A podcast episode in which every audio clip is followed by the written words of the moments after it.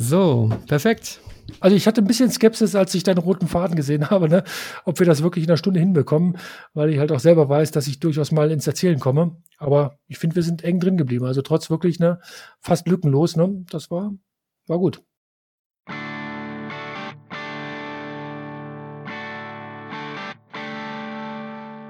Hallo liebe Schachfreunde, mein Name ist Michael Busse und dies ist Schachgeflüster, der Schachpodcast. Auf meinem Kanal erhaltet ihr die neuesten Informationen aus der Schachwelt.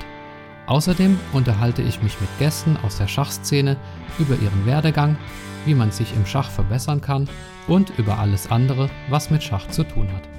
Viel Spaß mit der heutigen Folge.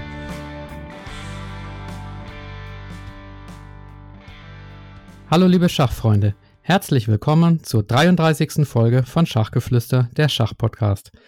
Zum ersten Mal wage ich mich heute in die Schachpolitik, denn ich habe einen Schachfunktionär zu Gast und nach allem, was man über ihn hört, gehört er auch zu den angesehensten, die wir in Deutschland haben. Er wurde 1966 geboren und seine schachlichen Anfänge lagen bei der Schachvereinigung Scheppenstedt im Bezirk Braunschweig. Dort übernahm er auch schon erste Funktionärsaufgaben. 2000 wurde er Vizepräsident und 2007 schließlich Präsident des Niedersächsischen Schachverbandes ein Amt oder man muss sagen ein Ehrenamt, das er bis heute ausübt. Im Präsidium des Deutschen Schachbundes war er auch engagiert, und zwar seit 2003 als Schatzmeister.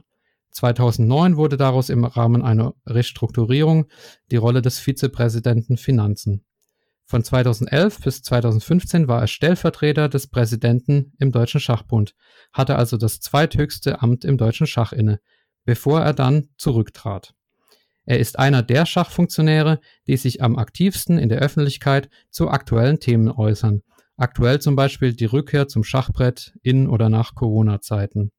Als Spieler ist er natürlich auch aktiv, und zwar hat er eine aktuelle DWZ von 1888. Ich bin sehr gespannt auf seine Einblicke und seine Ansichten und auf seinen Blick in den Schachbund, den er uns ähm, vielleicht ermöglichen wird. Herzlich willkommen bei Schachgeflüster Michael Sebastian Langer. Vielen Dank für die einleitenden Worte. Ich freue mich wirklich dabei zu sein. Ähm, eine Anmerkung gleich vorweg. Ich bin damals gar nicht zurückgetreten, aber das können wir dann im Rahmen des Interviews äh, kurz umreißen. Okay, das war eine Fehlinformation, aber wir kommen danach dann noch dazu. Ähm, erstmal danke natürlich, dass du dir die Zeit genommen hast. Ähm, ja, wie gesagt, bevor wir zu dem Thema Funktionärswesen und Ehrenamter, Ehrenämter kommen, erstmal zu dir als äh, Schachspieler. Gehen wir mal in deine Anfänge zurück. Also es ist ja so, viele, viele Schachspieler haben ja 1972 bei diesem Jahrhundertmatch zwischen Fischer und Spassky äh, angefangen und äh, Schachluft geschnuppert. Bei dir war es im Jahr 1980 ein anderer Wettkampf, der der Auslöser war. Erzähl doch mal, was für ein Wettkampf das war und wie sich das genau zugetragen hat. Also, dass das damals ein Wettkampf war, war mir bei dem Zugang, den ich zu dem Thema hatte, überhaupt nicht bewusst. Ähm, in der Zeit hat mein Vater, mein Opa schon immer regelmäßig miteinander gegeneinander Schach gespielt. Ich habe das beobachtet. Also, mein Vater hatte Interesse an Schach. Ich selber war in dem Alter unglaublich an Sportergebnissen, Sportstatistiken interessiert. Äh, darauf wusste mein Vater sich zu berufen und hat mir dann den Auftrag gegeben, herauszufinden, wie es denn bei dem Wettkampf zwischen Robert Hübner und Darius Portisch stünde. Das habe ich rausgekriegt und habe dabei irgendwie das Gefühl gehabt, ich rede jetzt über Dinge, von denen ich so gar nichts verstehe. Habe mir dann ein Schachbuch aus dem Schrank meines Vaters genommen, ich glaube Teschner, habe mir das angeguckt, ähm, habe dann die Regeln gelernt, bin den nächsten Tag zu meinem Opa gegangen, äh, habe gesagt, ich möchte jetzt auch mal Schach spielen glaube, die vierte Partie durfte ich gewinnen und damit hat es angefangen. Ja, also das war Hübner gegen äh, Portisch 1980 im Kandidaten-Halbfinale. Ne? Das war eine Zeit, in der Hübner das, richtig. Nee, nee, es war Viertelfinale. Im Halbfinale ist er dann gegen Kortschneu, äh, nicht doch gegen Kortschneu dann äh, gescheitert. Ah, okay. Du hast auch mal irgendwo geäußert, dass es immer so sein wird, dass du auch selbst spielen willst. Ne? Also die Rolle nur als Funktionär, das kommt für dich nicht in Frage. Du willst immer selber am Schachbrett sein. Warum ist das so? Warum ist dir das so wichtig? Ja, das ist einfach unverändert mein Zugang. Also ich habe irgendwann eben hier durch den Zufall entdeckt, dass Schach das Spiel ist, mit dem ich mich echt gut beschäftigen kann. Ich mache das wirklich gerne und ähm, äh, das ist die Grundlage dafür, dass ich mich in dem Bereich dann auch später zunehmend engagiert habe. Und ähm, wenn mir das Thema selber keinen Spaß mehr macht und ich irgendwann mal morgens aufwache und denke, boah, das ist nicht mehr aushaltbar für mich, äh, dann mag ich das auch nicht mehr irgendwie koordinieren und lenken und leiten. Dann würde ich bestimmt noch eine Amtszeit zu Ende bringen und sagen, na, ich bringe das jetzt anständig über die Bühne, aber dann eben definitiv nicht mehr zur Verfügung stehen, weil äh, da könnte ich mir andere Hobbys suchen. Also Schach ist wichtig für mich, macht mir unheimlich viel Spaß und ist schon mein Hauptmotiv, äh, mich dann zu engagieren, auch wenn das dann vielleicht später in meinen Sportfunktionen ähm, ein bisschen verlängerter Zugang ist, aber grundsätzlich, ja, ich finde schon, äh, es lohnt sich Schach zu spielen und äh, das treibt mich an. Ja, das Spielen ist ja auch immer noch ähm, das Schönste. Darf ich fragen, was du beruflich machst? Gibt es da irgendwelche Parallelen zum Schach? Ähm, ich bin gelernter Kaufmann, habe später meinen Betriebswirt gemacht und bin 1994 äh, als Seiteneinsteiger in der beruflichen Bildung gelandet. Habe mir damals so gedacht, naja, so ein Jahr, zwei Jahre kann man das mal tun. Jetzt sind es knapp 26. Ähm, ich bin seit Ewigkeiten in dieser Branche als leitender Angestellter unterwegs und leite zurzeit berufliche Bildungseinrichtungen in Sachsen-Anhalt. Okay. Und das Thema Ausbildung, das, das, bringt mich auf das Thema Training, Jugendtraining, Jugendschachs. Ähm, machst du das auch? Also bist du neben der Ehrenamts- oder Funktionärstätigkeit auch noch, ähm, auch noch Trainer? Also ich bin, ich habe tatsächlich keine Zertifikate, aber ich habe meine ehrenamtliche Tätigkeit als Jugendwart in der Schachvereinigung Schoppenstedt begonnen. Äh, ich hatte in den 80er Jahren äh, in einem Ort mit eben 5500 Einwohnern, so Pi mal Daumen, äh, eine Jugendabteilung mit über 30 Kindern und das war der Beginn. So bin ich in diese ehrenamtliche Arbeit reingerutscht, habe diesen Zugang zur Jugend auch nie komplett verloren und bin auch, das hattest du vorhin in der Begrüßung nicht mit aufgezählt, fünf Jahre Vorsitzender der Niedersächsischen Schachjugend gewesen, von 1998 bis 2003 und vorher war ich fünf Jahre Vorsitzender der Bezirksschachjugend in Braunschweig. Ja, Ehrenamt ist natürlich das, das Stichwort. Ich habe dir im Vorgespräch, das wir hatten, so ein bisschen von meinen Bedenken erzählt gegenüber dem Thema Schachpolitik als äh, Podcast-Thema, äh, weil ja, Schach ist für mich halt reines Hobby und da möchte ich nicht in irgendwelche politischen Fallen tappen und aufpassen müssen, was ich sage. Ähm, natürlich bist du als Schachpolitiker, wenn man dich zu Gast hat, dann, dann macht es natürlich Sinn, darüber zu sprechen. Aber es ist ja schon so, dass es immer wieder Leute gibt, die ja so ein bisschen darauf warten, dass man was Falsches sagt und, und angreifbar ist und, und einen kritisieren. Wie ist es bei dir? Macht es dir ähm, ja nichts aus, dich immer so auf vermintem Gelände äh, bewegen zu müssen? Ist es nicht anstrengend, immer so vorsichtig sein zu müssen? Oder ist es genau das, was, was dir gefällt? Ich, ich weiß nicht genau, ob es wirklich der, der Antrieb ist. Also ich habe mich ein Stück weit dran gewöhnt. Ich war zwölf Jahre lang im Deutschen Schachbund äh, tätig und das ist schon eine Stelle, in der bist du exponiert, da stehst du unter Beobachtung. Ähm, da wird man einfach auch oft pauschal kritisch ähm, angesehen. Das sind schon Dinge, die man aushalten muss. Ich glaube, ich kann das gut aushalten. Es ist jetzt nicht so, dass ich das wirklich suche. Ähm, das vielleicht auch zu deiner Einleitung. Ich habe 2015 aufgehört, aber ich bin nicht zurückgetreten. Also ich habe meine Amtszeit zu Ende geführt und habe mich 2015 aber bewusst entschieden, nicht wieder zu kandidieren und äh, bin äh, sehr bewusst aber im Niedersächsischen Schachverband geblieben, wo es einfach ein Stück weit heimlicher, netter, freundlicher und doch mit ein bisschen weniger Aufmerksamkeit äh, der Öffentlichkeit äh, versehen ist, als das auf Bundesebene der Fall ist. Also ich suche es nicht um jeden Preis, aber ich halte es irgendwie auch aus und äh, gerade in meiner Zeit nach meinem eigenen Ausscheiden aus dem DSB ähm, kann ich ja auch ein Stück weit offener äh, die eine oder andere Frage beantworten, als das zu DSB-Zeiten überhaupt möglich gewesen wäre. Das finde ich ganz gut. Ja, aber ich muss dann trotzdem dann nochmal nachfragen, auch wenn es kein Rücktritt war, du hättest dich ja natürlich auch wieder wählen lassen können oder wieder antreten können zur Wiederwahl, hast dich aber dann eben bewusst dagegen entschieden. Ähm, was waren denn da die Gründe? Gut, also ich glaube, es war im Endeffekt eine Geschichte. Also ich glaube, dass Amtsmüdigkeit schon eine ganz gesunde Basis ist. Also auch wenn man sie sich in dem Moment vielleicht nicht eingesteht. Aber 2014 hat es mit dem damaligen Präsidenten des Deutschen Schachbundes schon sehr schwer zu überbrückende Differenzen, insbesondere in der internationalen Politik des DSB gegeben, die dann irgendwann auch emotional äh, hochgekocht sind, die zu Konflikten geführt haben. Äh, wenn du mich gegoogelt hast, hast du Interviews bei Chessbase gefunden, auch in schriftlicher Form, in denen ich mich sehr deutlich geäußert habe, dass ich bestimmte Dinge nicht mehr mittragen will. Das hatte ich vorher auch in den internen Gremien so formuliert. Und äh, nachdem ich dort gemerkt habe, ähm, dass das zur Kenntnis genommen wird, dass ich da eine kritische Position habe, sich aber in letzter Konsequenz nichts verändern ließ, habe ich für mich dann klar die Entscheidung getroffen, ich höre auf. Also Januar 2015 stand für mich bereits fest, dass ich im Mai 15 nicht wieder kandidiere. Danach habe ich erst die Interviews gegeben. Also es war eine sehr bewusste und auch eher von langer Hand vorbereitete Entscheidung, da nicht weiterzumachen. Also irgendwann im Sommer 2014 ähm, war da abschließend die Basis für den Rückzug aus dem DSB für mich getroffen oder gefunden. Hm, ja, das war Herbert Bastian damals, glaube ich, der Präsident. Ne? Jetzt ist es Ulrich Krause. Ähm, kannst du dir eine Rückkehr in den Deutschen Schachbund vorstellen? Also da ich mich ja mit den Themen des Deutschen Schachbundes immer noch beschäftige, kann ich hier jetzt nicht sagen, dass ich mir eine Rückkehr auf alle Ewigkeit nicht vorstellen kann. Zum jetzigen Zeitpunkt aber nicht. Also ich bin in Niedersachsen so aufgestellt, wie ich das im Moment einfach richtig finde. Ich habe ähm, ein Amt im NSV, das ich total gern mache. Äh, ich habe ergänzende Tätigkeiten im Landessportbund, die unheimlich gut zueinander passen, äh, die mir einfach viel Gestaltungsspielraum bringen, äh, so dass ich im Moment wirklich keinen Gedanken daran verschwende, konkret wieder in den DSB einzusteigen. Ähm, ich schließe die Tür nicht endgültig, weil ich hoffe, dass ich noch ein paar Jahre auf dieser Welt sein darf und vielleicht dann irgendwann später, wenn ich denn finde, dass es jetzt der richtige Weg ist, noch machen darf, ohne dann irgendwann mal die Aussage um die Ohren gehauen zu bekommen. Du hast aber bei Michael Busser am 10.7. gesagt, ne, ich kandidiere auf gar keinen Fall jemals wieder. Stand jetzt äh, habe ich kein Interesse an einer Arbeit im Deutschen Schachbund. Ja, also sag niemals nie, das ist, glaube ich, eine gute Devise gerade in der, in der Politik. Ja. ja. dann springen wir doch mal nach Niedersachsen, da wo du äh, Präsident des Landesverbandes bist. Und ähm, ich weiß nicht, ob du die äh, Schachgeflüster-Podcast-Gruppe in Facebook kennst, äh, die es gibt.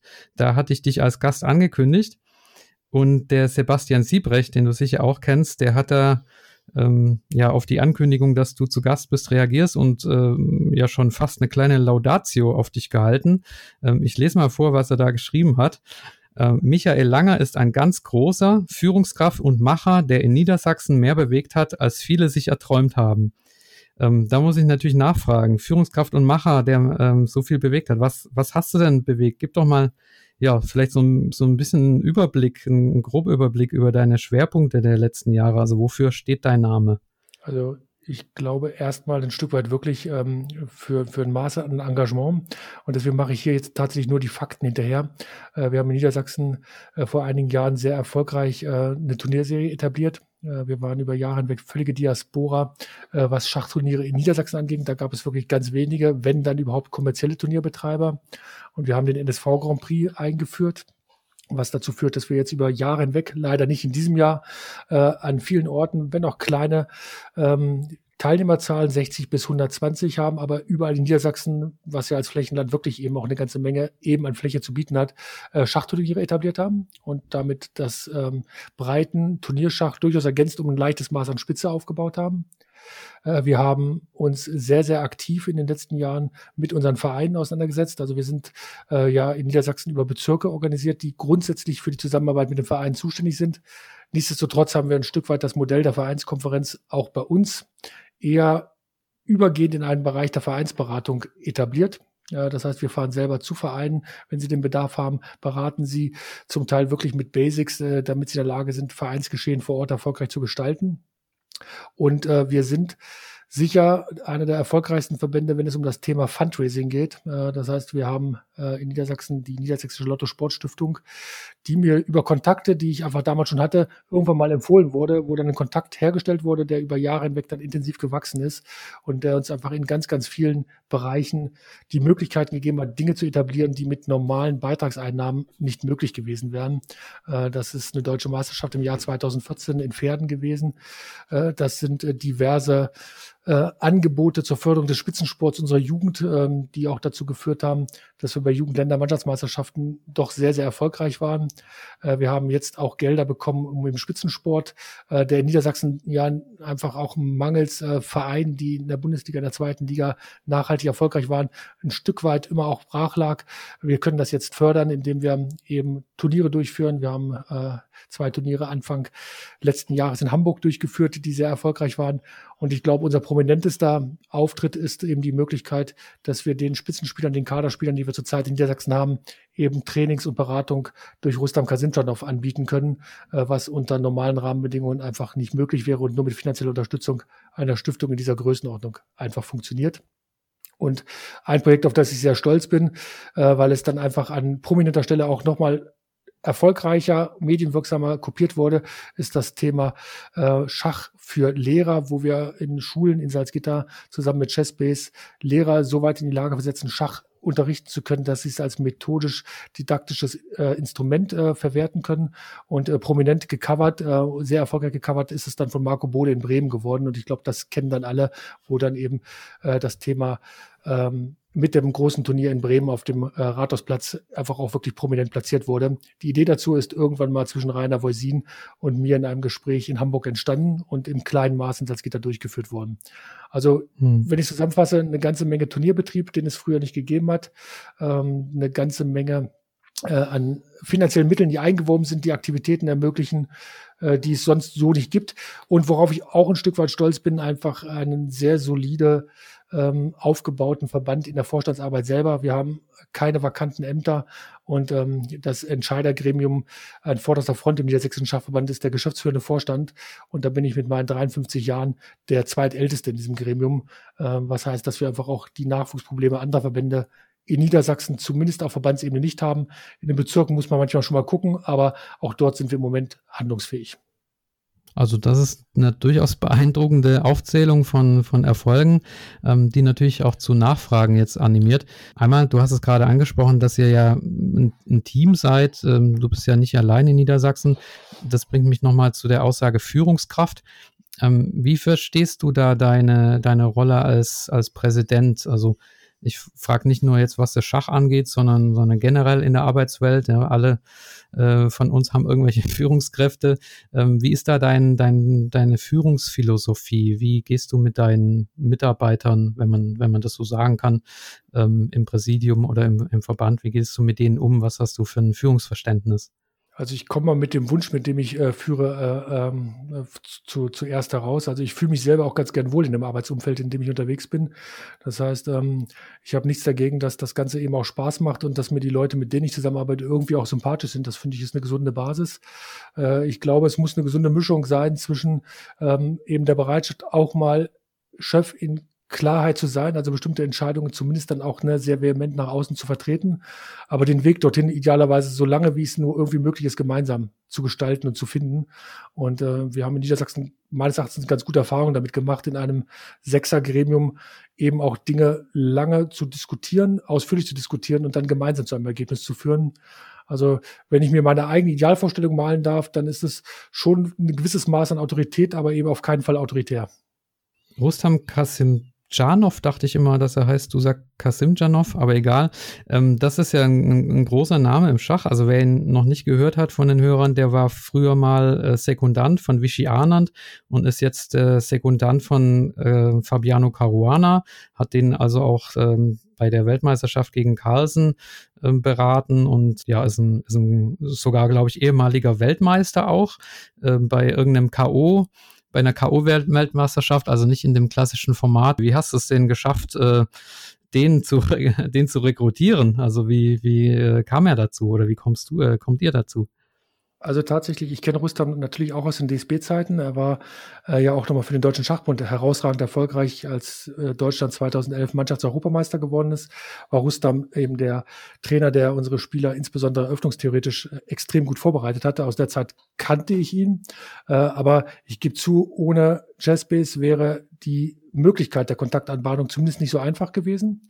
Ähm, Chessbase hat angefragt, ob er sich das vorstellen kann. Wir haben das Projekt skizziert, äh, haben umrissen, um was es geht. Rustam hatte Interesse und ich bin dann im letzten Jahr noch im Vorfeld des DSB-Kongresses in Solingen beim Bundesliga-Wochenende gewesen. Das war ein bisschen Anfahrt, aber es hat sich gelohnt und wir haben dann vor Ort ähm, die Dinge dann nochmal durchgesprochen und gemeinsam geguckt, wie kann das laufen, äh, wie können sich alle Beteiligten darauf einstellen und waren uns dann handelseinig. Wir haben uns im Hinterhof von Solingen per Handschlag darauf geeinigt, zusammenzuarbeiten.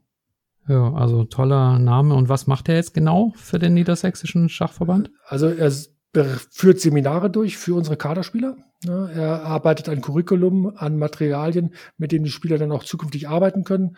Und ähm, wir wollten schon einen Schritt weiter sein und Corona ist uns jetzt in die Jahrgangsplanung natürlich hemmungslos reingefallen. Wir sind jetzt dabei, ein Online-Seminar für unsere Spieler mit Rustam vorzubereiten, dabei dann auch nochmal Chessbase gezielt mit einzuplanen.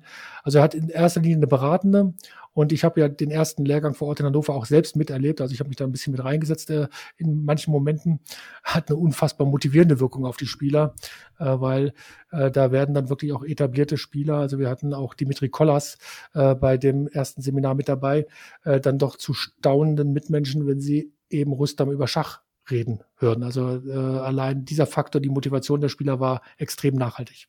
Und die Fachlichkeit herausragend. Kleiner Tipp an der Stelle an die englischsprachigen Hörer. Der Rustam Kasimjanov war auch schon zu Gast in dem Perpetual Chess Podcast von Ben Johnson und da hat er berichtet, wie so die Arbeit als, als Sekundant äh, abläuft. Also hört euch das gerne mal an. Ähm, ja, verlassen wir mal den niedersächsischen Schachverband. Also ich sehe, der ist, der ist gut aufgestellt. Gehen wir zum Deutschen Schachbund. Der wird im Jahr 2027 150 Jahre alt. Und ein paar Köpfe, unter anderem auch du, haben sich da mal zusammengetan und eine 19-Punkte-Agenda aufgeschrieben, um den Deutschen Schachbund bis dahin, bis zu seinem Jubiläum neu auszurichten mit, ja, kurz-, mittel- und langfristigen Zielen. Was ist denn aus dieser Agenda geworden? Das ist ja jetzt auch schon, schon eine Weile her, dass ihr die erarbeitet habt. Also ich könnte jetzt einfach meine Enttäuschung unverhohlen Ausdruck erleihen. Also ich habe in dieser Gruppe mitgearbeitet, äh, vielleicht zum Setting. Es waren wirklich eben Vertreter des Präsidiums, äh, der Hauptamtlichkeit des DSB und einzelne Vertreter aus den Ländern. Ich war dabei, die sich bestimmte Themen ähm, eben auf die Fahnen geschrieben haben, dazu eben, wie du es gerade umschrieben hast, äh, Zielvorgaben gemacht haben. Die sind im letzten Jahr in Magdeburg dann dem äh, Kongress vorgestellt worden. Und äh, seitdem habe ich über den Fortlauf des Prozesses, außer äh, gegebenenfalls in Newslettern, ähm, die einfach an alle Mitglieder gehen, ähm, in Form von Andeutungen keine konkreten weiteren Schritte erlebt. Ich glaube, das kommt auch erst wieder, wenn der DSB-Hauptausschuss, der Außerordentliche Kongress genauer gesagt in diesem Jahr über die Bühne geht und mit den aktuellen Themen, äh, die ja doch ein Stück weit im Moment über allem liegen, abgearbeitet ist. Dann geht man vielleicht wieder in die Planung 2027. Hm. Aber da kann ich verstehen, dass du sagst, äh, da bist du enttäuscht, weil so ein 19-Punkte-Agenda, die kann man ja auch nicht einfach liegen lassen. Ne? Da muss man ja eigentlich kontinuierlich dran arbeiten. Das sehe ich so, aber tatsächlich, also die Arbeitsgruppe selber ne, gibt es im Moment nicht. Also von daher kann ich jetzt einfach schlecht von Dingen berichten, die ich selber mit diesem Thema im Moment bearbeite. Äh, vielleicht gibt es auf Präsidiumsebene da Menschen, die sich diesem Thema immer wieder zuwenden, aber für mich nicht transparent. Hm, okay. Ähm, Stichwort Präsident. Du hast auch mal gefordert, dass der Deutsche Schachbund an der Spitze oben neu ausgerichtet werden soll. Und jetzt meine ich nicht personell, sondern, sondern strukturell, nämlich, dass es einen professionellen Präsidenten äh, geben soll. Ist es richtig erstmal die Frage? Und äh, wenn ja, warum, ähm, was, mein, was versprichst du dir davon? Warum forderst du das? Also ich habe es eigentlich, es war schon eine Sequenz von vielen Punkten und ähm, äh, für mich ist das in erster Linie eine Idee, aber eine, die es in anderen Nationen bereits gibt. Also wir haben ja auch im Deutschen Schachbund ein ausgeprägtes Maß an Hauptamtlichkeit. Und äh, auf der Gegenseite kenne ich die Anforderungen ähm, eines äh, Verbandes oder der gesamten Struktur des deutschen Schachs an einen Präsidenten, äh, auch aus eigener Erfahrung. Also ich weiß, was ich als stellvertretender Präsident an Zeit äh, investiert habe, wie viele Urlaubstage, wie viele Wochenenden dafür draufgehen, ähm, dann eben doch präsent zu sein, Gespräche zu führen und so weiter. Und ich glaube, dass das ähm, einfach nur unter ganz bestimmten Rahmenbedingungen möglich ist, diesen Job auszufüllen. Das heißt, entweder einen sehr äh, entspannten Arbeitgeber, der dich ausschließlich an Ergebnissen misst und dir den Freiraum einfach gibt, oder der Renteneintritt, der dir ganz viele Möglichkeiten gibt, bestimmte Themen abzuarbeiten. Und ähm, das können die alle liefern. Also schließt also bestimmte Präsidentschaftskandidaten ähm, eigentlich aus, also zumindest die, die wirklich 9 to 5 im Büro der Aufsicht etc. arbeiten. Und ähm, bei der Erwartungshaltung, meine ich, kann man Personalkosten durchaus auch mischen und sagen, der Präsident ist eben auch äh, zu einem Stundenanteil, 20 Stunden die Woche, keine Ahnung, das sind wirklich nur Modelle, beim DSB angestellt und bekommt damit einfach einen adäquaten Verdienstausfall bezahlt, der es ihm einfach leichter macht, äh, diese vielen öffentlichen Auftritte auch im internationalen Bereich eben zu absolvieren. Und ähm, Nationen wie Spanien beispielhaft machen das bereits. Ich kenne noch andere Beispiele. Ich weiß nicht, ob sich in den letzten vier, fünf Jahren da jetzt gegebenenfalls auch wieder was verändert hat. Deswegen zitiere ich einfach verlässlich Spanien und ich halte das für einen Weg. Äh, und ich halte den Einstieg zumindest über Aufwandsentschädigungen, die in der Satzung äh, verankert sind, äh, durchaus auch für eine Möglichkeit. Also ich fordere das nicht von jetzt auf gleich, aber ich glaube, wir müssen uns insgesamt als Verband eben professioneller gestalten. Wir müssen gucken, dass wir bestimmte Dinge, äh, die ein Verband einfach braucht, damit sie bearbeitet werden, wirklich verlässlich gemacht werden. Und das ist im Ehrenamt, also gerade in dieser Ebene, äh, da weiß ich, was Uli Krause einfach an Termin zu leisten hat, schon ein Ritt durch die Gemeinde. Und ähm, deswegen sollte man da zumindest keine Denkverbote haben. Ja, auf jeden Fall nachvollziehbar. Ähm, noch eine Frage zum, zum Schachbund und sein Verhältnis zum Weltschachverband FIDE. Das war ja bisher ja nicht so ausgeprägt, sage ich mal. Und jetzt aber mit dem neuen FIDE-Präsidenten Arkadi ah, hilf mir, Djokovic. Djokovic. Dvorkovic und ähm, der neuen ja, Geschäftsführung oder den neuen Präsidenten des äh, DSB ist es jetzt äh, intensiver. Es gab jetzt auch die Meldung, dass äh, sieben Deutsche in Kommissionen des Weltschachverbandes jetzt äh, vertreten sind. Und äh, zwei davon waren, glaube ich, oder zwei waren schon vorher, sodass es jetzt insgesamt neun sind. Ähm, bringt es dem deutschen Schach irgendwas Zählbares, dass äh, wir jetzt bei der FIDE vertreten sind? Ähm, kann man da irgendwelche Einfluss, äh, irgendwelchen Einfluss nehmen mit äh, Vorteil auf das deutsche Schach? Ähm, versprichst du dir was davon? Also es ist in jedem Fall sinnvoll, sich in der FIDE zu engagieren. Also da gibt es überhaupt keine Argumente dagegen. Äh, es ist der Weltverband und wenn äh, deutsche Persönlichkeiten sich da in irgendeiner Form zeigen können, äh, dann steigert das zumindest das Renommee. Das ist also schon etwas, was ich sehr nachhaltig begrüße. Äh, man muss bei der Erwartungshaltung eben auch gucken, was glaubt man, was man dort erreichen kann. Also äh, deswegen wird sich der Mittelpunkt der Schachwelt nicht automatisch komplett nach Deutschland verlegen, sondern man kann aber mitarbeiten, dass bestimmte Dinge gehen. Und äh, der Grand Prix in Hamburg war ja schon Beweis dafür, was es es bringt, wenn man mit der FIDE in einigen Bereichen im Einklang arbeitet. Also da ergeben sich Chancen, aber die ergeben sich nicht allein durch die Nominierung, sondern dann durch die Arbeit in den Gremien vor Ort. Und äh, man kann auf jeden Fall gestalten. Aber hier von meiner Seite aus auch klar einen Daumen hoch. Das ist ein Engagement, das sich in jedem Fall lohnt. Ja, und für dich persönlich wäre das auch mal was, bei der FIDE mitzuarbeiten? Ich war mal sechs Monate lang gewähltes Member äh, der Verification Commission, ich glaube, so heißt sie wirklich, äh, und habe dann damals in diesen internationalen Streitigkeiten, die wir verbandsintern geführt haben, äh, dieses Amt ähm, nicht angetreten. Ich habe es zurückgegeben und fand das damals wie heute richtig in diesem Einzelfall. Prinzipiell hätte ich jetzt nichts, ähm, was mich einfach per se daran hindern würde, mich auch in der FIDE mal irgendwie zu engagieren. Aber irgendwie gibt es auch den Faktor Zeit in meinem Leben und deswegen ist es auch nichts, was ich jetzt per se suche. Äh, was war das für eine Kommission genau? Das äh, sind, das klingt besser, wenn man es so nennt, aber auch die FIDE hat drei ehrenamtliche Kassenprüfer und ich bin 2014 in Tromsø äh, zu einem der drei gewählt worden. Und äh, äh, das sind so die Dinge, die man dann auch nochmal nachlesen kann, also die den Konflikt in Tromsø einfach sehr ausführlich beleuchten. Ich habe dann aus innenpolitischen Gründen das Amt äh, nach kurzer Zeit wieder abgegeben, also eigentlich nicht angetreten. Okay, ja. Ja, schade. Diese verbandsinternen Streitigkeiten, die du äh, da angesprochen hast, die betreffen ja auch nicht nur dich, sondern generell hat man, ähm, jetzt gehe ich doch, äh, jetzt treffe ich doch eine schachpolitische Aussage, auch wenn ich das gar nicht wollte, aber man hat schon so ein bisschen Eindruck, wenn man die äh, Arbeit äh, oder die Personalien im Deutschen Schachbund so über Jahre verfolgt, dass es viel um, um die Frage geht, wer kann mit wem, welche Lager gibt es, äh, anstatt um Sachthemen. Also es gibt viele Streitigkeiten äh, zwischen Personen. Der, der Fall oder die, die Entlassung von Jörg Schulz, auf die kommen wir nachher noch zu sprechen. Die Streitigkeiten mit, mit Elisabeth Pelz und, und, und. Also da kann man ja ganz viele aufzählen. Ist der Eindruck gerechtfertigt, dass da ein, ein gehäuftes Maß an persönlichen Animositäten äh, im, im, Schachbund ist, also auch mit, mit wechselnden Persönlichkeiten. Das sind ja immer wieder andere Leute an der Spitze, aber ähm, hast du auch den Eindruck? Ja, aber ich würde es ähm, tatsächlich relativieren. Also ich bin ja nun im gesamten Sport unterwegs.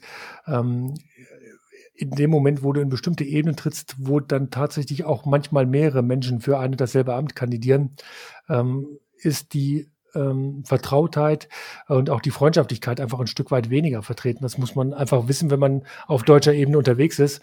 Ich glaube nicht, dass der Deutsche Schachbund da jetzt überproportional auffällt, aber ich gebe dir recht. Also der Unterschied zwischen Deutschen Schachbund und einer Arbeit auf Verbands-, auf Landesebene, der ist in der Regel schon ein echt ein eklatanter. Also es ist einfach ein ganz anderes Arbeiten. Es sitzen einfach viel mehr Alpha-Tiere in einem Raum, wenn man in einen DSB-Kongress geht, als das vielleicht bei einer Versammlung des Schachbezirks, keine Ahnung, ist. Das ist schon sicher ein Phänomen. Das bedeutet, äh, dass dort wesentlich mehr Leute sind, die auch ihre Interessen vertreten. Und äh, auf deutscher Ebene geht es dann eben einfach auch manchmal um äh, auch schon größere Veranstaltungen, größere Dinge, äh, die das Ganze einfach, ähm, ja, schon auch forcieren. Da ist einfach eben mehr als nur äh, traute Zusammenarbeit. Da geht es einfach auch wirklich um das Vertreten von Interessen. Von daher wird es im DSB sicher nie so angenehm sein im Arbeiten, äh, wie vielleicht in einem Verein, in dem sich wirklich alle über das gleiche Thema äh, definieren, wobei auch da kann es ja prima knirschen. Also um dich zusammenzufassen, yep, das ist so. Also ne, der DSB hat gerade in den letzten Jahren äh, viele Konflikte. Die hat er in der Vergangenheit auch gehabt, aber äh, mit dem Zeitalter Internet sind diese Konflikte einfach natürlich auch viel öffentlicher, als das vielleicht vor noch 10, 15 Jahren der Fall war. Ich glaube, meine Interviews Ende 14, Anfang 15 mit meinem Aus oder Rückzug aus dem DSB waren auch so ein Beginn der Ära, äh, dass diese Konflikte viel eher in der Öffentlichkeit ausgetragen wurden, äh, als das vielleicht Anfang ähm, des vorigen Jahrzehnts war. Mhm. Also es ist nicht wirklich mehr geworden. Also es gibt im deutschen Schach schon, solange ich dabei bin, also ich habe meinen ersten DSB-Kongress 2001 gehabt, ähm, gut gepflegte Männer, Freund und Feindschaften und das wechselt auch mal. Äh, die Öffentlichkeit ist einfach im Zeitalter Internet eine andere. Es bleibt einfach weniger verborgen als in der Vergangenheit. Aber richtig schlimmer ist es nicht geworden, halt nur spürbarer. Mhm. Und transparenter und auffälliger, ja. Im April äh, dieses Jahres hast du mit einem offenen Brief auch für ein bisschen Aufsehen gesorgt. Der richtete sich an den äh, Arbeitskreis der Landesverbände, heißt er, glaube ich, AKLV. Und äh, in diesem offenen Brief hast du ja sowohl den Deutschen Schachbund kritisiert, dass er die Landesverbände nicht so richtig einbindet, als auch die Landesverbände selbst, weil sich niemand ja so über die, die mangelnde Einbindung beschwert oder weil, weil niemand den, den Finger in die, in die Wunden äh, beim, beim Schachbund legt. Was für ein Echo hat das ausgelöst? Sicher hast du da nicht nur positive Zuschriften bekommen dafür.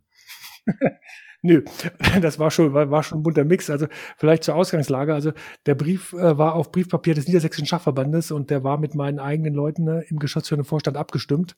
Und wir hatten kurz auch überlegt, ob alle sechs mit unterschreiben, äh, damit es eben kein Brief äh, langer gegen den Rest der Welt äh, werden muss. Wir haben dann aber gesagt, okay, ich habe ihn schon formuliert, ich mache das und als Präsident unterschreibe ich ihn auch.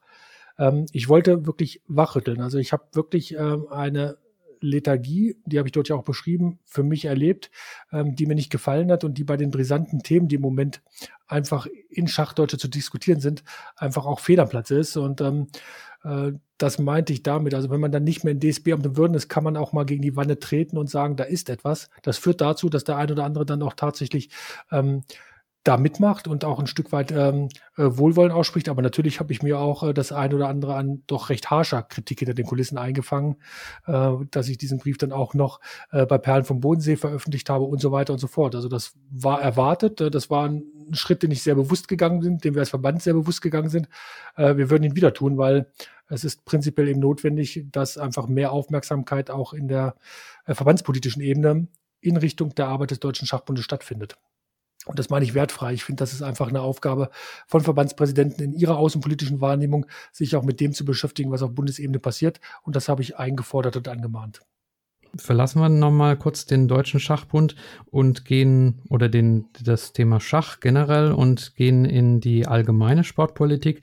Du bist als einziger Präsident eines Landesschachverbandes auch im allgemeinen Landessportbund äh, vertreten, also ähm, ja, mit Sitz und Stimme im Präsidium des äh, Landessportbundes Niedersachsen. Vertrittst du da die Schachinteressen oder ist es einfach nur so ein nochmal ein zusätzliches Ehrenamt, was du hast? Das ist tatsächlich ein zusätzliches Ehrenamt. Also ähm, das ist eine Geschichte, die hätte ich mir so nicht ausmalen können, weil tatsächlich das Renommee von Schach im Sport ich glaube, das ist etwas, was jeder schon mal erlebt hat, ähm, ist immer mal wieder so, dass wir uns den einen oder anderen Frotzeleien aussetzen müssen. Äh, und diese Ausgangslage ist in Niedersachsen erstmal prinzipiell nicht anders gewesen. Als ich 2015 im Deutschen Schachbund aufgehört habe, habe ich ähm, einen guten Freund gegenüber einfach mal nur anklingen lassen, dass mir jetzt ja, wo ich im DSB nicht mehr aktiv bin, einfach auch mehr Freizeit da ist und dass mir ein bisschen langweilig ist und dass ich mir vorstellen könnte, im Landessportbund irgendwie mitzuarbeiten. Ähm, mir ging dabei wirklich nur durch den Kopf, dass ich gegebenenfalls in irgendwelchen Arbeitsgremien mitarbeite, eben ob der Tatsache, äh, dass ich eben vom Schach komme und ich weiß, ne, um wie viel Reputation man da kämpfen muss. Ich habe es auf Bundesebene auch erlebt gegenüber äh, dem DOSB 2013.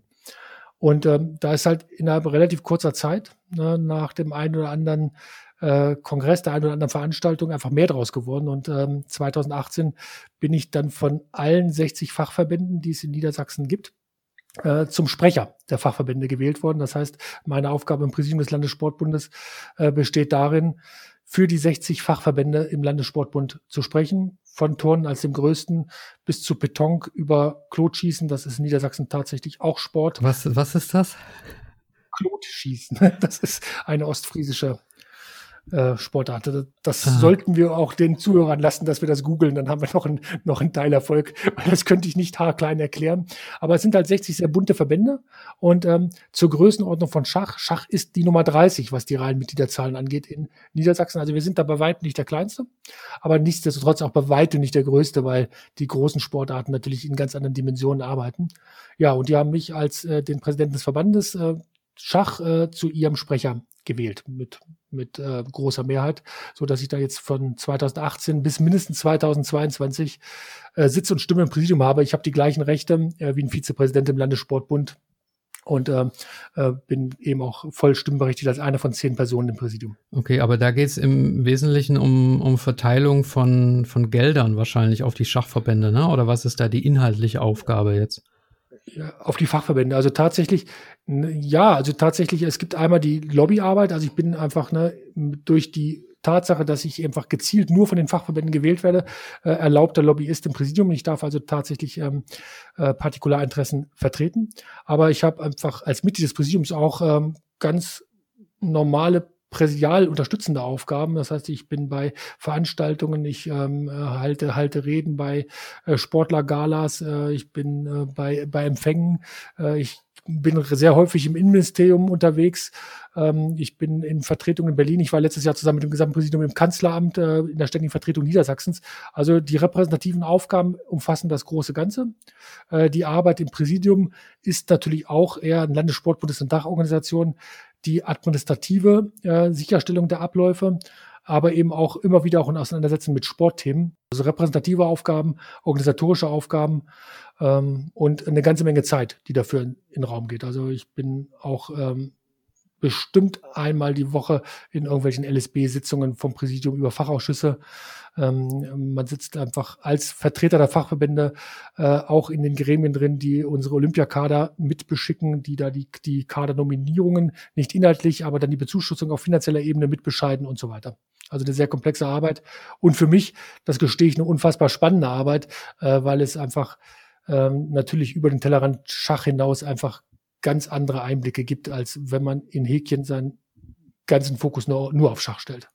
Mit Olympia hast du mir jetzt ein gutes äh, Stichwort gegeben. Wie ist eigentlich der Stand beim Thema Anerkennung als olympischer Sport? Also es gibt ja diese Schacholympiade, aber das ist ein eigenständiger Wettbewerb. Gab es nicht mal Bestrebungen, dass Schach auch olympisch wird? Immer wieder und äh, tatsächlich, ich glaube, jedes neue Vizepräsidium oder jedes Vizepräsidium, das nochmal beweisen wollte, dass es einfach dieses Thema angeht, hat es probiert. Ich kenne jetzt im Moment tatsächlich international nicht den letzten Stand, ob gerade irgendjemand wieder mit jemandem auf internationaler Ebene redet. Ähm, bisher ist über die Schauwettkämpfe 88 war das, glaube ich, hinaus äh, äh, nichts passiert und ähm, ich gucke mir das da tatsächlich an. Also äh, in meiner Arbeit in Niedersachsen ist das eher kein Thema. Wir haben natürlich auch eine Unterscheidung zwischen olympischen Sportarten und nicht-olympischen Verbänden, aber haben diese Trennung in der Struktur äh, nicht manifestiert. Also wir haben wirklich dann eben für alle Verbände äh, gleichermaßen diese Fürsorge zu tragen. Der positive Effekt ist natürlich, ähm, dass die Akzeptanz von Schach ähm, in Niedersachsen eine andere ist. Also zumindest solange ich im Raum bin, äh, wird die Frage nicht gestellt, ob Schach denn wirklich Sport sei. Okay, ja, das ist ja, ähm, ja, jetzt wollte ich gerade sagen positiv, aber äh, Hörer meines Podcasts haben äh, wissen, dass ich da durchaus auch die Mindermeinung im Schach vertrete, ähm, was die Frage Sport oder nicht Sport angeht. Aber ähm, brauchen wir an der Stelle nicht zu diskutieren. Oh, okay, dann muss ich ja jetzt nicht groß ausholen. Alles gut. okay, äh, sprechen wir mal was anderes an. Auch ein Konflikt in Sachen DSB, der in der Öffentlichkeit äh, hochkam, und zwar das Thema äh, oder das Verhältnis zur deutschen Schachjugend. Ich führe mal so ein bisschen ein. Das war ja schon lange die Frage, wie dieses äh, Verhältnis äh, gestaltet ist. Die, die Schachjugend war oder ist immer noch Teil des Deutschen Schachbundes und das bedeutet natürlich auch, der Deutsche Schachbund haftet. Aber die Schachjugend Jugend äh, will und soll ja auch eigenständig sein. Und da gab es, glaube ich, auch schon in, bei vorherigen Bundeskongressen immer wieder Diskussionen. Dann gab es eine Kontroverse über, über die Personalie des, äh, von Jörg Schulz als äh, Geschäftsführer des, der Deutschen Schachjugend, auch äh, in der Öffentlichkeit äh, zu lesen, der freigestellt oder gekündigt wurde. Ja, erstmal vielleicht ganz allgemein die Frage, was, was hast du zu dem zu dem Gesamtvorgang zu sagen, bevor ich meine äh, speziellen Fragen stelle? Also ich habe mich ja bereits äh, zu diesem Vorgang auch ähm, öffentlich positioniert. Ähm, ich hole da mal ein bisschen aus. Also zum einen bin ich ja als jemand, der zwölf Jahre im Präsidium war, eben auch äh, jemand, der in diesen Jahren sehr eng mit Jörg Schulz zusammengearbeitet hat, äh, der erlebt hat, dass es immer schon geschafft hat, ähm, polarisierend zu wirken und auch so aufzutreten. Äh, und es gab schon den einen oder anderen, der einfach auch schon mal laut gesagt hat, also mit ihm will ich nicht zusammenarbeiten. Ähm, nichtsdestotrotz habe ich dann irritiert zur Kenntnis genommen, äh, dass äh, ein Konflikt so hochgeschaukelt ist, dass die Situation im November letzten Jahres entstanden ist. Ich habe die Begleitmusik äh, wahrgenommen, äh, dass die deutsche Schachjugend ja auch öffentlich geäußert hat, nicht einbezogen geworden zu sein. Ähm, das kritisiere ich dann auch, weil es ja schon einfach auch für sie von existenzieller Bedeutung ist, dass ihr Hauptamtler eben den Job macht, äh, den er seit Jahren eben wahrgenommen hat. Und äh, dementsprechend sehe ich diese Kündigung skeptisch. Ähm, ich sehe die auch skeptisch, äh, weil wir selber in Niedersachsen ein Verband sind, der äh, sehr jugendaffin ist. Äh, wir haben eine große Durchlässigkeit zwischen Schachjugend und Erwachsenenverband. Also äh, wir haben drei ehemalige oder amtierende Jugendvorsitzende im geschäftsführenden Vorstand des Verbandes, also sehen einfach die Zusammenarbeit mit der Jugend immer als existenziell an, also halten einfach Grabenkämpfe zwischen Jugend und Erwachsenenverband prinzipiell für total unnötig. Und das ist einfach eigentlich auch mein Stichwort. Also ich erlebe diesen Konflikt rund um Jörg äh, in dieser Dimension als vor allem unfassbar unnötig. Ähm, äh, Jörg ist, wenn ich mich nicht äh, verschätze, glaube ich, 62. Dementsprechend ist das nicht mehr mega lang hin bis zu einem irgendwie Renteneintritt. Ich hätte mir gewünscht, dass das ganze Verfahren deutlich leiser, ruhiger und meines Erachtens auch gern hinter den Kulissen ähm, dann im Einvernehmen mit der Schachjugend gelöst worden wäre. Jetzt sind wir an der Stelle, dass die Jugend versucht, Jörg zu halten über den äh, Schritt, dass sie als eigenständiger Verein ähm, unterwegs ist. Das ist ein Verfahren, das extrem aufwendig ist, ähm, äh, in dem in Hamburg im letzten November noch gesagt wurde, dass DSB und DSJ das zusammen machen. Ich habe das auch bereits in meinen Briefen und auch in meinen Interviews kritisiert. Ich erlebe die DSJ als sehr aktiv dabei und den DSB eher als äh, passiven, aber sehr wohl immer wieder rote Linien setzenden äh, Verhandlungspartner.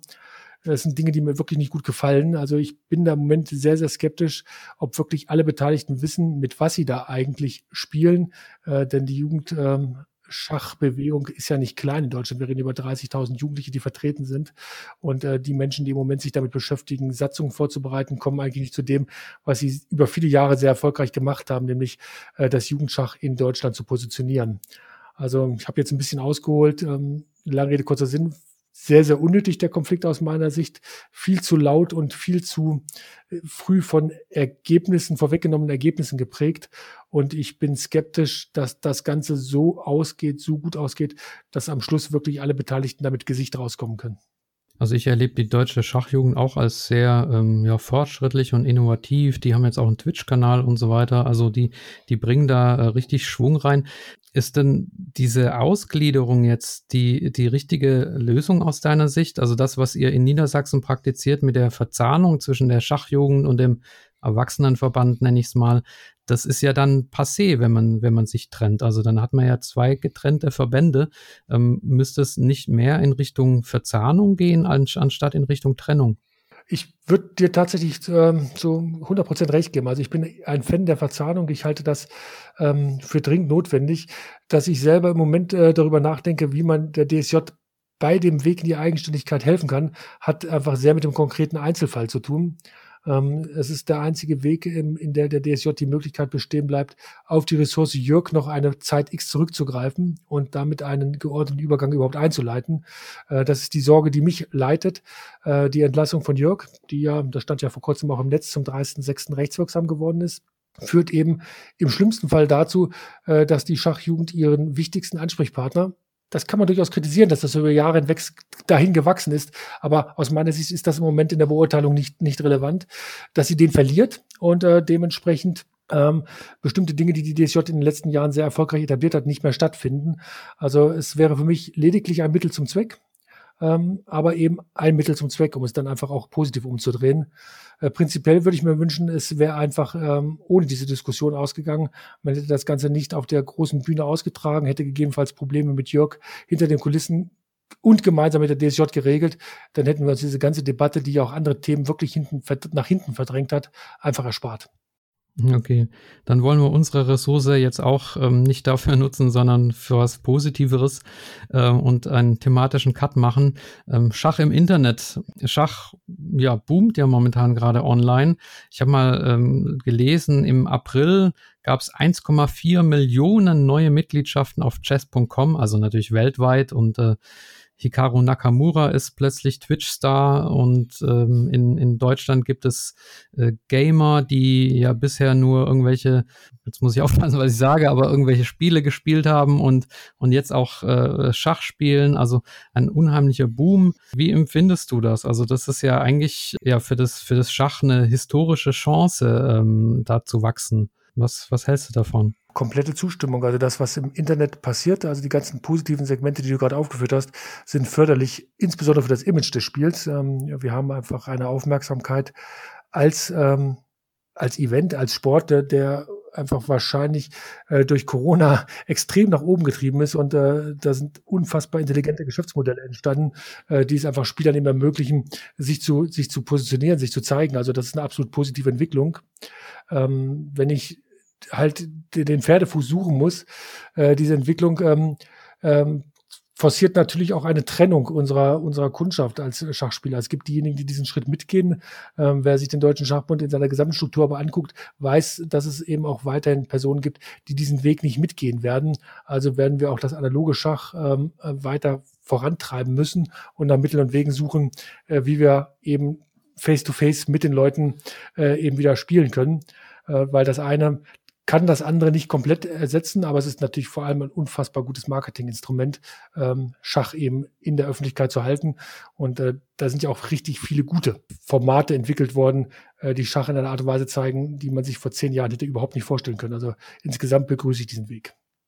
Es gibt jetzt zwei Ligensysteme in Deutschland. Das eine ist die Quarantäneliga auf Leadchess und das andere ist jetzt neu die ähm, DSOL, Deutsche Schach Online Liga heißt es, glaube ich, die vom Deutschen Schachbund äh, organisiert wird. Ähm, kannst du die zweimal so ein bisschen vergleichen? Spielst du bei denen persönlich auch mit? Was sind deine Erfahrungen oder was hörst du davon? Also Quarantäneliga war zuerst da. Ich, wir haben auch gespielt. Also das ist bei uns dann im Verein ein bisschen eingeschlafen. Also da spreche ich jetzt nochmal für meinen Verein.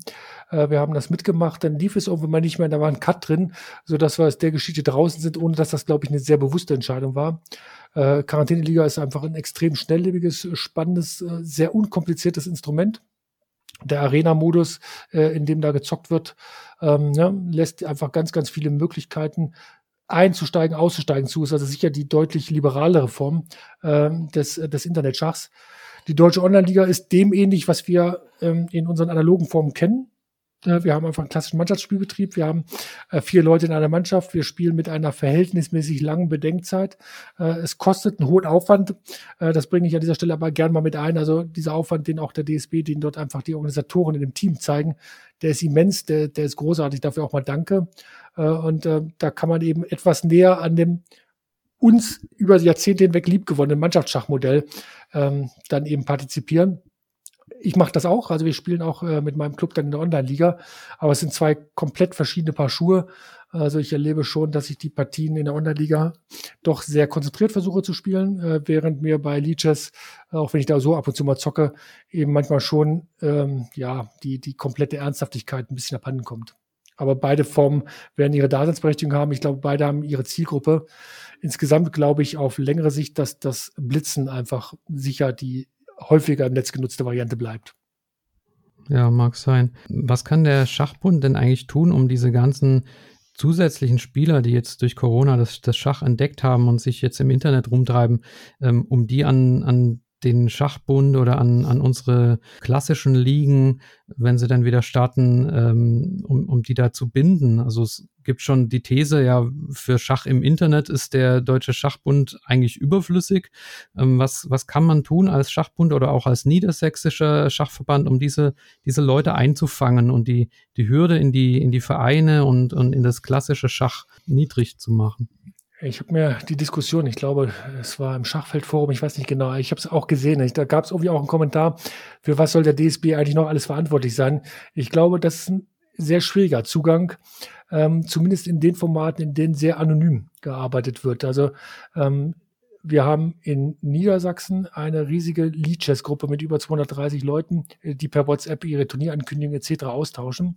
Äh, das sind alles Leute, die muss ich nicht gewinnen, die waren ja vorher schon drin. Äh, die würde ich als Vereinsvertreter im Netz aber schwer erkennen. Also es sei denn, äh, sie machen ihr Profil so öffentlich, dass ich dahinter einfach mal gucken könnte, ne, wer verbirgt sich da denn jetzt wirklich dahinter, damit ich Kontakt herstellen könnte. Ich glaube, der DSB oder die gesamte Schachorganisation kann das Thema promoten, äh, kann es versuchen einzubeziehen und kann seine Vereine dazu ermutigen, äh, da einfach auch wirklich mal zu gucken, wer ist da in meinem eigenen Verein habe ich bei Leeches dann Leute zocken gesehen, die über Jahre hinweg eher passiv an meinem Vereinsleben da waren. Da war es dann relativ einfach, die konnte ich direkt kontaktieren und einfach mal gucken, ne, wie geht's denen überhaupt. Also man kann wieder ins Gespräch kommen und ich glaube, diese Bereitschaft, die muss man wecken. Ich glaube, der DSB selber kann Turnierangebote machen, die Verbände können Turnierangebote machen, aber wir müssen ähm, auf der kommunikativen Ebene die Vereine in die Lage versetzen, diese Szene zu beobachten äh, und dann in die Kommunikation einzutreten. Ja, also es ist auch wichtig, auf jeden Fall diese, diese passiven Mitglieder oder diese Wiedereinsteiger zu, für die Vereine zu gewinnen, denke ich. Denn es ist ja aktuell schon eine Gefahr oder Frage, ist es aus deiner Sicht auch äh, eine Gefahr, dass die, dass die Vereine auszusterben drohen, wenn die klassischen Vereinsabende, äh, an denen man sich trifft, nicht mehr so stattfinden können? Also ich habe ein Interview von dir mit äh, von 2017 gesehen, da hast du schon von einer Vereinskrise gesprochen. Das hat sich ja jetzt nochmal verstärkt, oder? Ja, also tatsächlich, ich habe das in anderen Zusammenhängen und das ist jetzt keine Aussage, die ich nur für Schach treffen würde. Corona ist ein Brandbeschleuniger. Also viele Prozesse, äh, die den gesamten deutschen Vereinssport ähm, schon seit Jahren beschäftigen, gehen jetzt in einem unfassbaren Tempo voran. Ähm, wenn denn bestimmte Angebote schon in der Vergangenheit kaum noch wahrgenommen wurden, wenn wir Vereinsabend, ich bleibe jetzt mal beim Schach, eben schon wenig Leute da waren, dann ist Corona natürlich ein riesiges Problem, äh, weil es einfach Menschen die Gelegenheit gibt, einfach für sich festzustellen, dass ihnen das vielleicht gar nicht fehlt. Und das ist für Vereine ein immenses Risiko. Ähm, ich habe ähm, gestern der, ähm, äh, der, der DPA mitgegeben, dass ich die wahren Auswirkungen von Corona, glaube ich, Mitte, Ende 2021 einschätzen kann. Äh, unter der Annahme, dass wir dann vielleicht wieder ganz normal äh, am Brett Schach spielen können, dass es keine Einschränkungen mehr gibt, dass auch die Letzten, die noch Befürchtungen hätten, äh, dann sich wieder dem Schach zuzuwenden, bereit sind, ans Brett zu geben. Und dann werden wir sehen, wie viel trotzdem nicht wiedergekommen sind. Äh, also da ist für mich in jedem Fall klar, nach Corona werden wir eine andere Schachwelt vorfinden als vor Corona und äh, das tatsächlich durch die unfassbare Beschleunigung der Probleme, die wir in bestimmten Strukturen vorher schon gehabt haben. Hm. Ich musste an der Stelle natürlich trotzdem ein Plädoyer für die Schachvereine äh, halten. Also alle Hörer, die jetzt zuhören und äh, Schach nur online spielen und nie in einem Verein waren, ähm, versucht, wenn es wieder möglich ist, doch in einen Verein zu gehen. Denn das ist einfach nochmal anders, wenn man, wenn man Gleichgesinnte hat und äh, die Figuren anfassen kann. ist einfach nochmal ein schöneres Erlebnis, finde ich. Da würde ich dich gerne ergänzen. Ich habe heute noch in einem persönlichen Telefonat gesagt, ne, ich will ich will zurück. Also ich möchte genau das wieder machen. Ich möchte Figuren anfassen, ich möchte mit Menschen reden und ähm, ähm, klares Plädoyer. Also die Vereine sind in letzter Konsequenz auch die Basis für Schach in Deutschland. Und das sollten wir versuchen, gemeinsam aufrechtzuerhalten. Und da geht einfach deutlich mehr. Und online kann man trotzdem weiterspielen. Also ich finde, man kann es halt miteinander kombinieren. Und es ist nicht ein ja oder nein, sondern es ist einfach eine gesunde Möglichkeit, Dinge eben zu machen. Und ich würde mich echt freuen, wenn viele einfach auch merken, was ihnen gefehlt hat. Das ist ja vielleicht auch eine Entwicklung, auf die ich ein Stück weit hoffe. Ja, also Hybrid zwischen ähm, normalem Schach mit Figuren und ja, Online-Schach. Wie ist denn der Stand eigentlich zur Wiederaufnahme des, des Schachbetriebs am, am Brett, äh, gerade in Niedersachsen? Also ich habe gelesen, es gab am 23. Juni eine Sitzung der sogenannten Bundesspielkommission, die sich mhm. damit äh, befasst hat. Seitdem sind aber auch wieder ein paar Wochen vergangen. Hast du an der Sitzung teilgenommen oder wenn ja, wie ist die Planung? Ich habe bei der Sitzung teilgenommen. Also ich hatte im Vorfeld darum gebeten, ähm, das ist ja prinzipiell die Sitzung der Spielleiter, äh, dass einfach ob der politischen Bedeutung ähm, eben auch Präsidenten dann teilnehmen können an der Sitzung. Äh, wir haben teilgenommen. Ähm, es wurde ein Zeitplan aufgestellt, der dann auch hinter im Netz stand, dass man grundsätzlich versucht, die Spielzeiten in der zweiten Liga, äh, für die ist die Bundesspielkommission zuständig, eben noch irgendwie ähm, geordnet zu Ende zu bringen. Will heißen durch äh, Terminverschiebungen Ende September, Anfang Oktober. Ähm, jetzt warten alle wieder erstmal auf die Sitzung, warte mal, heute ist Freitag, übermorgen, äh, wenn die Bundesliga äh, sich entscheidet, ob sie denn jetzt äh, tatsächlich versucht, eine zentrale Endrunde durchzuführen oder eben doch äh, die Saison zu verlängern. Das ist auch wenn das immer schwer zu verstehen ist, dann für alle untergeordneten Instanzen eben doch von Bedeutung, weil wir über diese Schnittstellenproblematik Absteiger und Aufsteiger einfach doch aneinander gekettet sind. Ähm, wir haben auf äh, norddeutscher Ebene unmittelbar im Anschluss an die Bundesspielkommission uns entschieden, das Vorgehen der zweiten Liga eins zu eins zu übernehmen mit unseren Vereinen im Norden eben zu sprechen in den Oberligen äh, und äh, zu prüfen, ob das für sie einfach auch vor Ort umsetzbar ist. Und äh, auf niedersächsischer Ebene haben wir dann wieder im nächsten Schritt gesagt, auch wir würden das gerne so kopieren äh, unter der Prämisse, dass unsere Bezirke, also Niedersachsen hat nicht die Vereine direkt als Mitglied, sondern sechs Bezirke, dass unsere Bezirke dann in ihren Entscheidungen wenn sie denn die Schnittstellen beachten, autonom sind. So bis dahin ist das alles in den gegenseitigen Abhängigkeiten angeordnet. Ähm, richtig komplex wird es dann einfach dadurch, dass ähm, eben Corona Ländersache ist und in letzter Konsequenz dann kommunale Angelegenheit. Also in, in Niedersachsen sind ähm, seit letzten Montag ähm, äh, Veranstaltungen im Sport mit bis zu 30 Personen in einer festen Gruppe erlaubt. Ähm, die Spatzen pfeifen es von den Dächern, dass ab Montag äh, der kommenden Woche äh, 30 Personen Sport miteinander betreiben können, egal wo sie dann herkommen. Also nicht mehr der Begriff einer festen Gruppe, will heißen eines Vereins. Das ermöglicht grundsätzlich die Wiederaufnahme von Wettkämpfen. Ähm, das ist so dann die Theorie am Reißbrett. Äh, ich muss dann aber in alle Pressemitteilungen immer reinschreiben, äh, ob ihr dann am Ende tatsächlich spielen dürft, kann ich nicht abschließend beurteilen, weil ihr müsst vor Ort mit eurem Gesundheitsamt reden, denn die treffen die abschließende Entscheidung. Wird ja auch gerade wieder in ganz anderen Fällen bewiesen, äh, wenn dann eben Lockdowns äh, eben vor Ort oder Quarantäne äh, für Wohnhäuser direkt von der kommunalen Behörde verhängt werden. Mhm. Also das bleibt kompliziert. Ich hoffe, dass die Bundesliga jetzt wirklich am 12.07 aufhört. Äh, das ist jetzt echt ein Appell, ihre Hängepartie äh, voranzutreiben, äh, damit dann wirklich sehr zeitnah die zweite Liga klar und deutlich sagt, dann und dann wollen wir spielen, äh, die Oberliga das sagen kann und ich dann für Niedersachsen zusammen mit den Kollegen, ich bin da gar nicht stimmberechtigt, also auch in Niedersachsen entscheidet über Spielbetrieb in erster Instanz äh, die Bezirksspielleiter, die Spielleiter auf Landesebene, dass wir dann eben den Leuten sagen können, A, geht es weiter? B, wenn ja, wie? Oder B, es wird abgebrochen ne, und wir verhandeln so und so und starten mit der neuen Saison. Also wir brauchen ja jetzt irgendwann mal, auch wenn im Sommer die meisten Leute die Pause vielleicht ganz gut ertragen wegen Ferien, Entscheidungen. Mhm.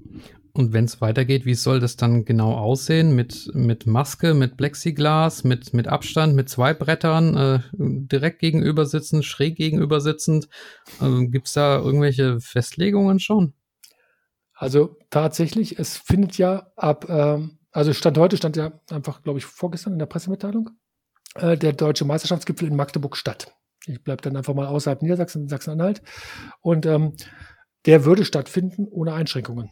Okay. Also ohne, ohne Einschränkungen will heißen, die Menschen können in Räumen ohne Einhaltung der Abstandsregeln miteinander Sport betreiben, unter der Prämisse, dass die Namen aufgelistet werden und so weiter und so fort. Ähm, und die Regeln, die in Niedersachsen gelten, also für den gesamten Sport, heißen, das Abstandsgebot ist, wenn die Personenzahl von 30 nicht überschritten wird, aufgehoben. Okay, also das ähm, scheint mir progressiv, aber. Das ist kompliziert genug. Also tatsächlich, weil ich schon weiß, als ähm, ich habe die Diskussion, ja, ich habe ja nun äh, bei Perlen vom Bodensee gerade meinen zweiten Blog dazu geschrieben.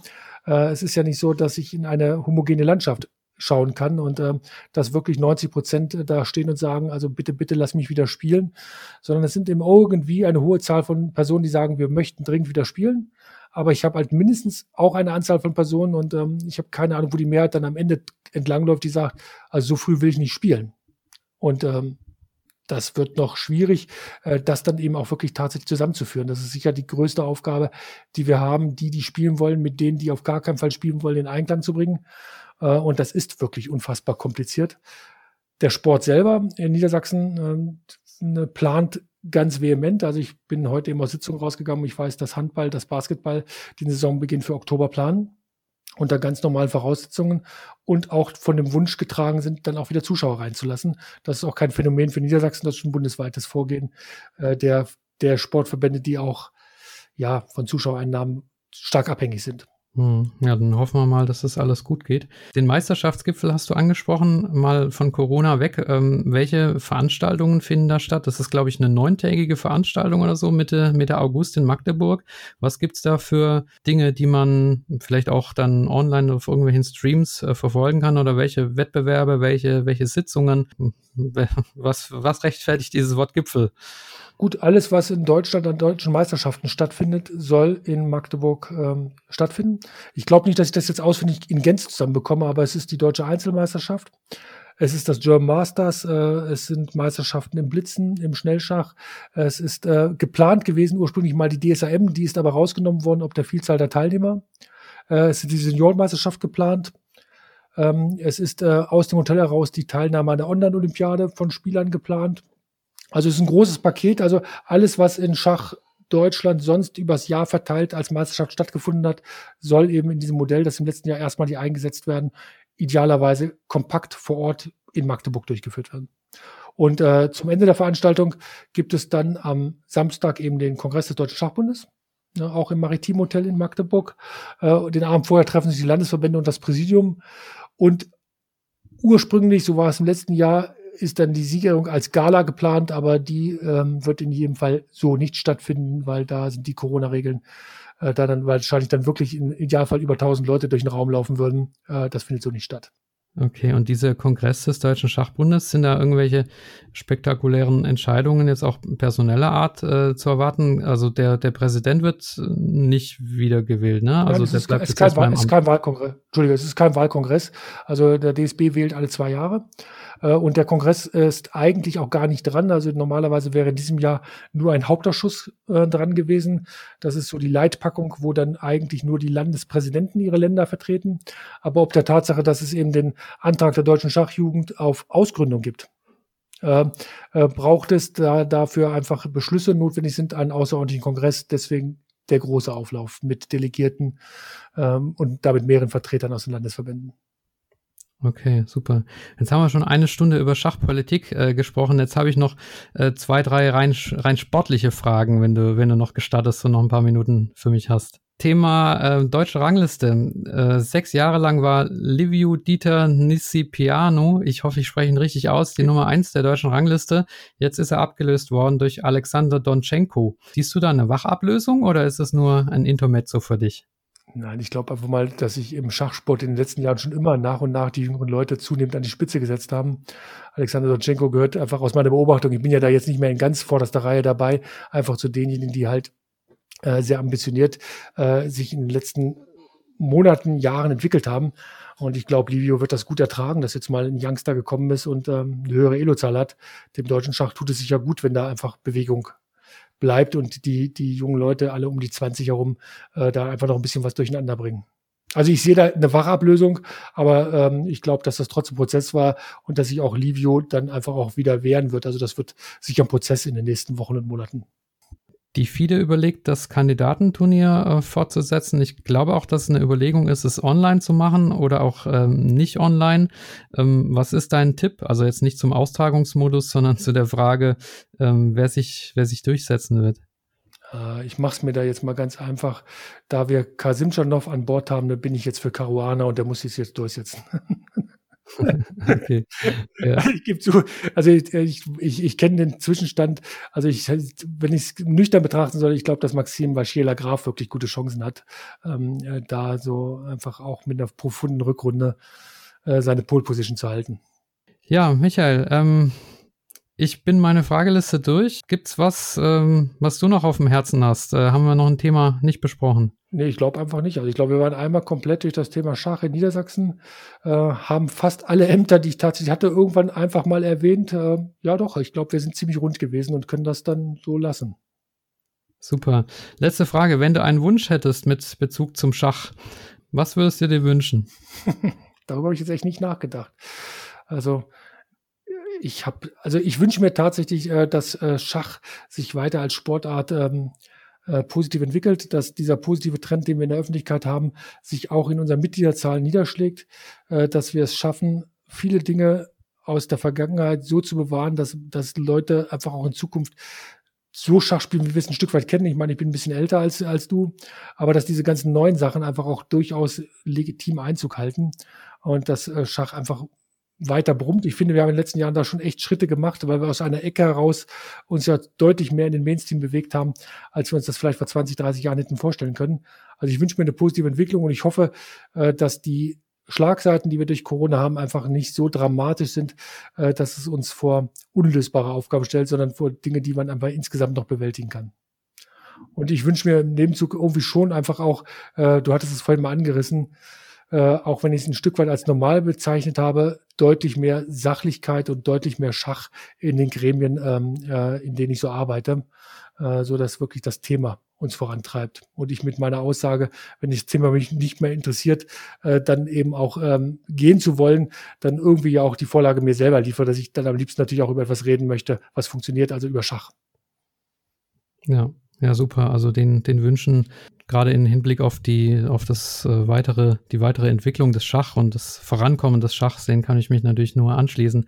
Ja, dann ähm, an der Stelle vielen Dank, Michael Langer, einmal für das, für das Interview und die Einblicke und natürlich auch generell für dein Engagement. Also bei aller Kritik, die man ja manchmal an Entscheidungsträgern äh, treffen kann, muss man doch feststellen, jeder, jeder macht sich Gedanken und ähm, auch bei unterschiedlichen Meinungen kann man ja trotzdem persönliche Wertschätzung zeigen und das lebst du vor, das, das habe ich gemerkt, den Ruf hast du und das hast du auch heute nochmal gezeigt, dass es dir um die sachliche Auseinandersetzung geht und ja, deswegen dafür auch ein, ein dickes Dankeschön repräsentativ für alle Hörer. Und äh, ich finde es auch wichtig, nicht nur zu kritisieren, sondern auch Danke zu sagen.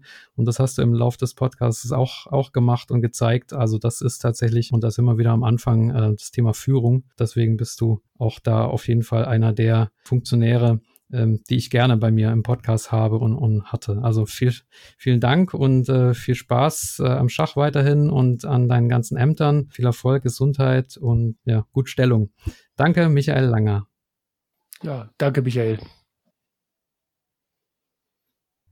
Ja, liebe Zuhörer, ich hoffe, euch hat die heutige Episode gut gefallen. Ich richte mich bei den Inhalten dieses Podcasts gerne auch nach euren Wünschen. Wenn ihr mir dazu oder ganz allgemein ein Feedback geben wollt, dann schreibt einfach an meine E-Mail-Adresse. Sie lautet schachgeflüster mit ue at gmail.com oder nutzt auf YouTube die Kommentarfunktion. Vergesst auch nicht auf YouTube den Kanal zu abonnieren, damit ihr informiert werdet, wenn eine neue Episode hochgeladen wird. Alle Spotify-Hörer haben die Möglichkeit, dem Podcast zu folgen. Falls ihr mich auf Apple Podcast hört, Gebt mir bitte eine Bewertung. All das hilft, um den Kanal populärer zu machen. Wer meinen Podcast finanziell unterstützen möchte, kann das ab sofort auch gerne tun, und zwar über eine Spende auf www.patreon.com, geschrieben Patreon. Das ist natürlich absolut freiwillig, hilft mir aber, die Qualität dieses Podcasts künftig weiterhin zu verbessern und die Ausgaben, die damit verbunden sind, zu bestreiten. Am besten ist natürlich eine mündliche Weiterempfehlung an Freunde oder Bekannte. Bedanken möchte ich mich sehr herzlich bei allen bisherigen Interviewgästen, die ihre Zeit und Energie eingebracht haben, bei meinem Schachverein, nämlich den Schachfreunden Hünstetten, und bei meiner Familie für die Unterstützung. Bis zur nächsten Folge, bleibt gesund und ich wünsche euch allzeit Gutstellung. Viele Grüße, euer Michael.